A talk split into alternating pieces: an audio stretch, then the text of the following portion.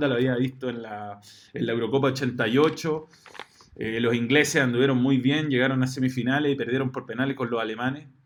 Eh, tenían a, Bobby Robson, he visto documentales después, uno que se llama One Night in Turing, que realmente lo recomiendo. Y nada, extraordinario, extraordinario. Eh, es un, realmente es una cuestión que yo, que yo o un, momento en mi vida que realmente disfruté y donde me enamoré del fútbol. El Mundial de, Italia 90 tuvo tantos ingredientes, tuvo eh, la cagada de, de el partido con Camerún, el mismo partido Colombia que le hizo a, a, los alemanes, que, que fue el único un, partido donde los hizo ver muy mal, el Festival de Chuletas de Camerún, Argentina, el Diego jugando en un, en un tobillo, ese partido con Brasil. No, es difícil resumir la mística que tiene el Mundial. Para, algunos es un Mundial feo porque no hubo muchos goles, porque fue un poco defensivo, quizás más de la cuenta.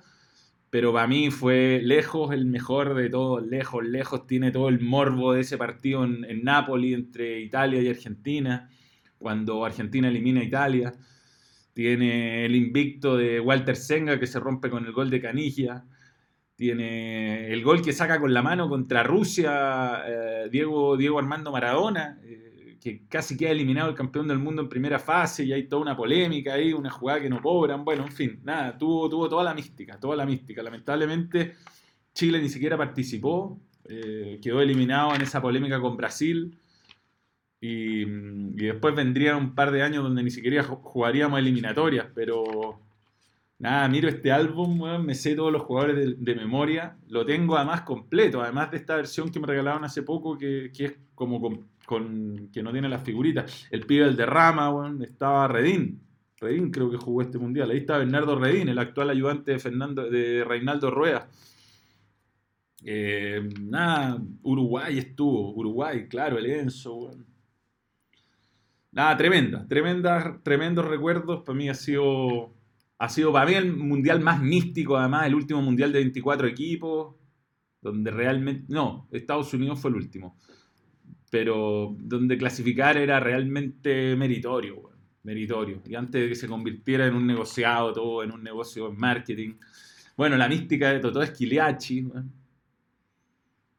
que hizo, fue el goleador de Italia, no era ni titular, eh, se esperaba mucho de Gianluca Viali, de, Roberto Bayo, termina siendo Totò Schilacci la, gran figura de la Copa del Mundo.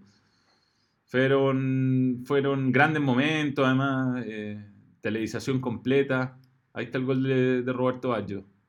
Golazo, No, lindo, lindo mundial. Para mí el, el, que me enamoró del fútbol sin duda, sin duda y de los mundiales también. Bueno, voy a seguir adelante con, con las preguntas de los miembros. podría haber todos los goles del Mundial. Ahí está en Florencia. Además, cáchate las sedes. Cáchate las sedes. Florencia, aquí están todas. Era, era bonito, además, era como con clase. Cagliari, Udine, el Friuli. Eh, se jugó en Palermo, Bolonia, el Giuseppe Meazza Luigi Ferrari, que es un estadio que todavía está bastante parecido a lo que era en esa Copa del Mundo.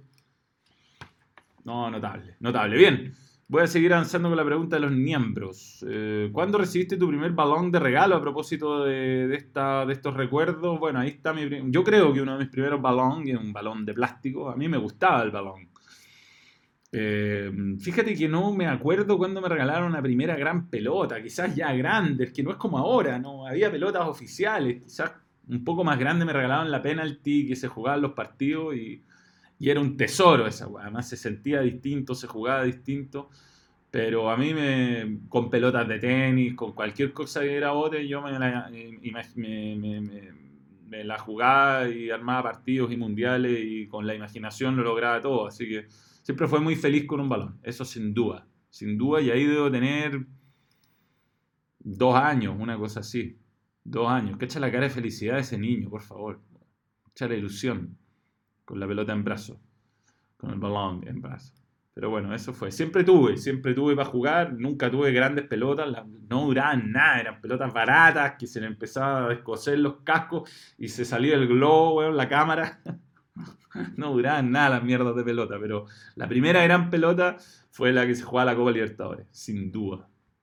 Y también la de Trusco, pero esa, es que no me duró nada. La día de Trusco no me duró nada. La perdí. Eh, la segunda pichanga se fue para no sé dónde y se perdió la pelota. Pero un amigo, Gonzalo Latorre, Lato, tenía la Etrusco y, le, era muy cagado para prestarla, que está bien, porque la administrábamos solamente cuando había cancha de pasto y cosas así, y esa duró harto en el curso, por lo menos. buena, buena, buena, buena. Eh, sigo con las preguntas. Em, Manuel, me dice Cristóbal Donoso, ¿crees que los códigos le hacen bien al fútbol como en concentraciones, por ejemplo, o perjudican el ambiente porque siempre alguien se da de tarro? Buenas vacaciones, Manuel. Bueno, espero estarlo pasando muy bien a esta altura. Em, códigos. Yo creo que los códigos son fundamentales, no solamente en el fútbol, en la vida. Cuando se rompen los códigos es lo peor que le puede pasar a un, a un grupo humano. Eh, hemos tenido varios ejemplos. Ahí yo mostraba lo de Sarri con su arquero, que públicamente no quiso salir y se, pelearon. Está todo el caso Claudio Bravo, cuando, por ejemplo, Milito se peleó con su hermano Gabriel, Diego con Gabriel, jugando uno por Independiente, el otro por Racing. Cuando un jugador se burla del rival, está rompiendo los códigos. Eh, por supuesto que el secreto camarín es lo más importante.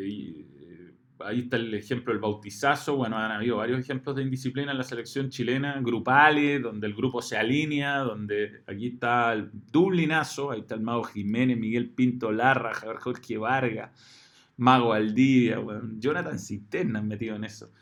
Yo diría que es fundamental y por supuesto que las concentraciones largas a veces tienen episodios donde la cuestión queda en el grupo, pero no es fundamental que existan los códigos. Sin códigos yo creo que ningún grupo podría tener buenos resultados de ningún tipo, ¿ah? no solamente en el fútbol, es fundamental tener código, fundamental, así que eh, quien rompe los códigos probablemente pierda confianza en, su grupo de trabajo para siempre, y es difícil recuperar la confianza. Eh, un rompecódigos puede ser también un jugador que se burla, que no necesariamente es parte del grupo, pero, pero como que es una cuestión de percepción, ¿no? Uno más o menos sabe cuándo está rompiendo los códigos y cuándo no, y, tiene que tenerse a las consecuencias que los rompa. Pero bueno, es un buen tema, es un buen tema para profundizar. Ahí salieron varias, en, esta, en estas fotitos que elegí, varios, varios, varias aristas de, la, de, romper o no romper código. Eh, sigo adelante. Mm, mm, mm. ¿Por qué se trancó esto? algo está pasando acá. Eh, preguntas miembros, ya. ¿Por qué no avanza? Qué lástima. Digamos tan bien.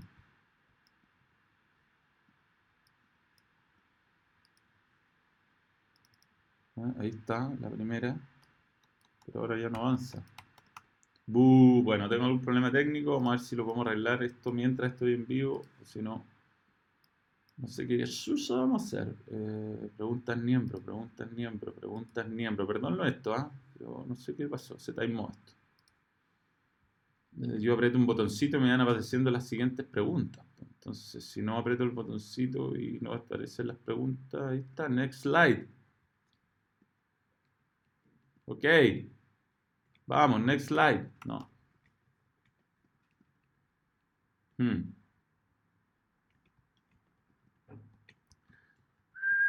Bueno, voy a ir de una de una manera un poco más latera y lenta, pero lo vamos a seguir haciendo. ¿Cuándo resiste el balón? ¿Crees que en el fútbol... Ahí vamos, ahí vamos. Listo, lo arreglé. No es tan terrible. Ok, ya. ¿Cuándo un vídeo de jugadores que le pesó la camiseta de la selección? Un vídeo de jugadores que les pesó la camiseta a la selección es un buen tema, pero em,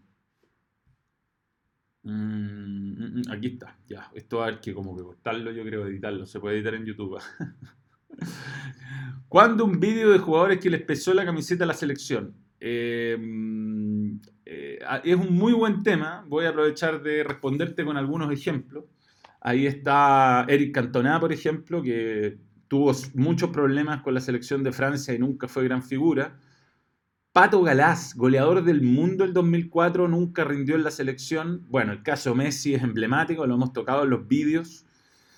Em, hay más nombres que, se me ocurrieron a la rápida. David Ginola, figura francesa a nivel mundial, eh, sindicado como el gran responsable que Francia no vaya eh, al Mundial de, de, Estados Unidos 94, que era el previo al de Francia, y perdió la clasificación en los últimos minutos con Bulgaria. Rambo Ramírez es un nombre que fue titular en Colo Colo muchos años y en la selección no, no estuvo quizás en ese nivel de altura, pero, pero es un tema, es un tema es un tema jugadores que, que son grandes figuras en sus clubes y que vienen a la selección y no rinden, yo creo que por una serie de razones. Hay veces que simplemente no hay confianza en el grupo, o que te come la presión como Messi, o que simplemente no te llegar nunca con el entrenador y tu lugar en el mundo es tu club. Yo creo que no, no hay una razón, pero estaría bueno eh, quizá eh, hacer una segunda parte al menos. Nosotros tenemos cracks de, de clubes, no de selección. No incluí varios de estos nombres, el de Messi sí está, pero, pero un muy buen tema Fernando Ramírez. El caso más emblemático creo que es de, de Cantona, porque no es que arrugara en la selección, es que no lo llamaban porque era insoportable. Jugó muy poco en la selección francesa y la selección francesa eh, salió campeona del mundo cuando Cantona era un crack del Manchester United y no lo llamaron. Y esa selección no tenía gol, además. Tenía eh, jugadores bien discretos arriba, Dugarry, Givarch, el 9 más malo, yo creo, de los campeones del mundo de la historia. Y así todo el entrenador prefirió la convivencia del grupo y no llamó a un tipo que podría haberle marcado grandes diferencias. Así que mm, eh, de los más emblemáticos diría que es ese. Por supuesto Messi, que gana todo en el Barcelona y con la selección argentina no le pasa nada, que es un caso ya digno de estudio médico o psiquiátrico. Sigo adelante. A ver si se arregló esto. No. No. Se arregló. No. Em, la pregunta es. Voy a sacar a Messi. Seba Carrasco me dice, ¿cuál crees que son los jugadores exportables de la Liga Nacional? Saludos Manuel y aguanta el balón y sus vídeos. Muy bien, Seba. Tengo, tengo. Pensé, este, estos vídeos los he hecho reflexivamente y he puesto, em, he puesto nombres que, realmente siento que son exportables en esta pasada. El número 3 del ranking que te voy a dar es Tomás Alarcón. De O'Higgins jugó ya en la selección adulta. Eh, me parece que independiente de haber tenido ese debut, es un tipo con mucha proyección, que tiene personalidad, que puede jugar de volante central y de, y de defensa es un, es un jugador que, que, me parece muy completo y muy inteligente. Así que ahí está en el puesto número 3, Tomás Alarcón de O'Higgins, volante defensivo principalmente. Después, eh, yo diría que Ignacio Geraldino eh, es muy inteligente, un jugador que, que, en Audax Italiano la está, la está rompiendo, haciendo goles, eh, es en una posición donde faltan además jugadores que rindan, por lo que escuché el otro día en una entrevista que le hicimos a JJ Rivera en TST, es además un gallo que está siempre dispuesto a mejorar, ahí pasa Tomás Mosqueira, que va a estar con, no, no va a estar en este vivo, pero estamos preparando una cuestión también. Eh, eh, ¿Bien, Tomás? Bien, bien. Lo puedo mostrar a esta altura. Bueno, es que yo creo que ya haber salido el vivo, pero nos conseguimos. ¿Lo puedo mostrar esto así? ahí está, lo tenemos el pez antes de que salga, lo vamos a probar. Como me voy de vacaciones, la producción es un gran esfuerzo, así que es un paréntesis. Toma. Eh, nada, el Geraldino me ha puesto número 2. Y el número 1, que la única duda de ponerlo número 1 es por las lesiones. Ojalá que sea una mala racha nomás y que, y que no se convierta en un problema crónico, pero por proyección, por calidad, por lo que la diferencia que marca en su equipo eh, y para mí la razón por la que Católica salió campeón el año pasado, Saavedra, es, el, es un jugador que tiene un futuro notable. Ojalá, insisto, ojalá que pueda eh, recuperar su forma física, tener un problema crónico en la rodilla, le puede, por supuesto que lo, complica un montón, pero para mí por, por inteligencia, por posicionamiento, por eh, calidad, por por intelecto, un gallo muy inteligente, uno lo escucha hablar y tiene muy, la tiene muy clara. Yo creo que es, un, es, el, el, número uno de los exportables. Y un bonus track, el de, mm, el de Leo Fernández, que no es chileno y que es exportable porque está de hecho en Tigre de México, pero me parece que es un crack. Lo poco que he visto de él que es un jugador con mucho talento y que tiene una, una, velocidad de pelota distinta, una capacidad para definir distinta que, que no la tienen otros. Así que para él, eh, también algunas palabras, Seba Carrasco, muchas gracias por tu pregunta. Después sigo con, con las preguntas de los miembros y la siguiente tiene que ver con Manuel, cuando un vídeo de finales injustas, ya sea Mundial, Champions, Libertadores u otro que mereció ganar el perdedor? Gran tema, bueno, gran tema, Roberto Gómez Sala. Voy a hablar de dos, dos casos que se me vienen a la rápida, la verdad, porque yo creo que hay que darle una vuelta bien larga a esto y está para hacer vídeo, esto está para vídeo. Yo voy a poner Argentina 2014 como un ejemplo de un equipo que a lo mejor mereció ganar esas finales, por lo menos con Alemania la perdió, tuvo un par de mano a mano, jugó mejor jugó mejor, se lo pierde Palacio, se lo pierde Higuaín. Em, y a Argentina le llegaron poco. Y en la llegada casi al final, cuando ya como creo que todos pensaban en los penales, hizo el gol Mario Goetze. Me dio pena por Sabela, un bilardista, un, un, hombre de la Escuela de Estudiantes de La Plata, que, que, es el que mejor hizo jugar esa selección argentina finalmente. Y, creo que eso es una final perdida, injusta en la Copa del Mundo. Pero la más injusta de todas es esta. Colo Colo 1973, hasta no son imágenes en general del, de esa campaña. Pero es, es como el gran robo, yo creo, de la historia del fútbol chileno. Eh, Súper feo cómo perdió esa Copa Libertadores. Eh, la primera de las tres finales con Independiente echaron a Sergio Ahumada que era pieza fundamental en el equipo, por una infracción que no era ni amarilla. Eh, después estuvo el, gol eh, que, mm, empujaron al a, a, Nef, lo empujaron eh, en, la, boca del arco, o el foul, el, árbitro validó el gol y, y, y, nada, el gol de Mendoza está absolutamente viciado. Después eh, en el Estadio Nacional, eh, un gol anulado a Colo Colo fue 0 a 0. Ese partido 1 a 1 en Argentina, 0 a 0 en el Nacional. Y un gol anulado a Colo Colo que es insólito, mal anulado, claramente mal anulado y podría haber sido el gol del, título. Y después la tercera final, que fue en el Centenario, se jugaba partido, al tercer partido, no había larga y penales. Eh, hablan, rumores hablan de 10 mil dólares al árbitro, eh, iban uno a uno en el, en el eh, después de los 90 en el alargue de nuevo, eh, o sea, perdón, Herrera fue expulsado, Herrera esta vez antes había sido más. Y bueno, nada, siempre ha tenido un halo de, injusticia esa, esa campaña Colo Colo de 1973 que, que dicen que atrasó el golpe de Estado en Chile. Así que ahí está el, eh, dos ejemplos de muchos. ¿ah? Yo creo que hay muchos ejemplos de finales, finales que pueden ser eh, injustas. El ganador y el perdedor la mereció y que podríamos hacer vídeo, sin duda. Bueno, eh, sigo avanzando con las preguntas. Esto en algún momento se timó, no sé por qué, pero voy a poder ir a preguntas de los miembros. Mm, acá. Y vamos a la siguiente. Quedan tres, ¿ah? quedan tres preguntas de miembros. Dos, dos, dos. Cree que existe un ser superior creador de todas las cosas. ¡Ah, qué profundidad, Supongo que hay algo, ¿no? No te sabría decir qué. No te sabría decir qué. Siempre fui, eh, de chico, fui eh, católico apostólico romano. Así me criaron, fui a colegio católico y todo, pero la verdad es que ya no profeso aquella fe.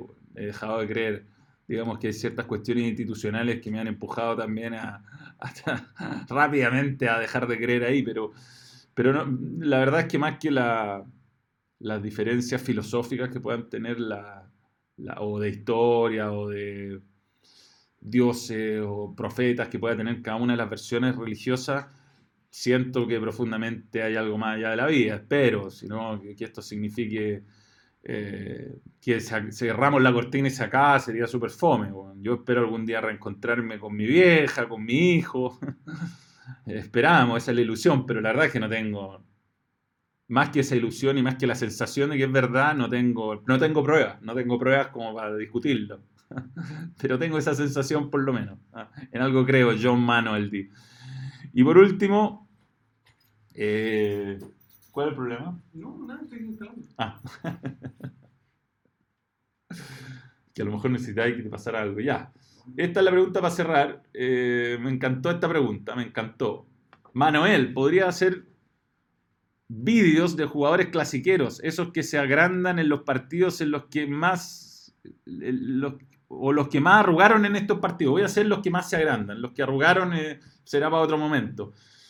Pero no, sin orden específico, eh, voy a mencionar a uno de la Católica, a uno de la U y a dos de Colo Colo. El de la U que voy a mencionar es Víctor Hugo. Creo que era un crack de clásico, es un jugador que sabía jugar los grandes partidos en general, incluso ojo en eliminatoria, eh, siendo que no era el más talentoso ni el mejor jugador. Pelado Costa lo usó harto en partidos bien difíciles y anduvo siempre a la altura. Me da la sensación de que era difícil, que era pesado, que te decía weas difíciles que te, te sacaban del partido. Así que destaco a Víctor Hugo como un jugador que siempre respeté en los clásicos. Yo creo que el hincha Colo Colo también lo respeta. Por el lado de la Católica, para no decir lo obvio que el Beto Acosta, destaco al Polo Quintero, crack de cracks. Hacía goles en el Monumental, hacía goles contra la U. Eh, jugaba mal un partido con Palestino, pero los partidos de Copa Libertadores la rompía. Jugador de partidos grandes también. El Polo Quintero, de mucha personalidad. Jugador de clásicos sin duda. Y en Colo Colo, ¿cómo no mencionar al gran Calule Meléndez? Que se la arreglaba a complicarte siempre. Jugador jodido que manejaba bien el ambiente, la tensión del partido, el árbitro sabía pegar. Eh, un crack un crack, mi tipo de jugador, 100% Calule Meléndez. Y por último, Esteban Efraín. ¿Cómo no lo vamos a mencionar en jugadores clasiqueros? Hace goles todos los clásicos, le ha hecho goles a la Católica, le ha hecho goles a la U, eh, ha hecho goles en finales. Y si bien no ha hecho goles en San Carlos de Poquindo, cosa que puede cambiar este año, eh, es indiscutible como un gran jugador clasiquero.